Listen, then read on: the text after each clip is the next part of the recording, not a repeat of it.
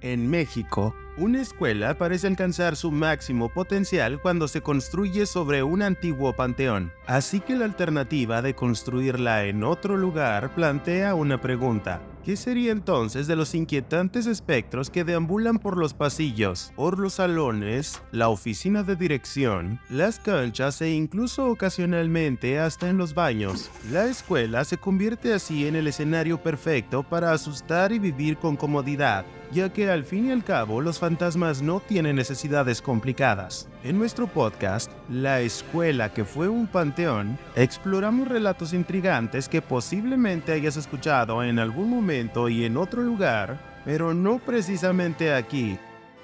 Soy Sergio Aguilera, tu narrador de cabecera y donde sea que prefieras escuchar tu podcast favorito, ahí estaré también. Suscríbete y forma parte de la matrícula de esta escuela. Califica este proyecto, pero no seas tacaño con esas estrellas. Deja algún comentario, alguna idea, cuéntame sobre tus narraciones favoritas. ¿Conociste a los inquilinos de Ultratumba que habitaban tu escuela?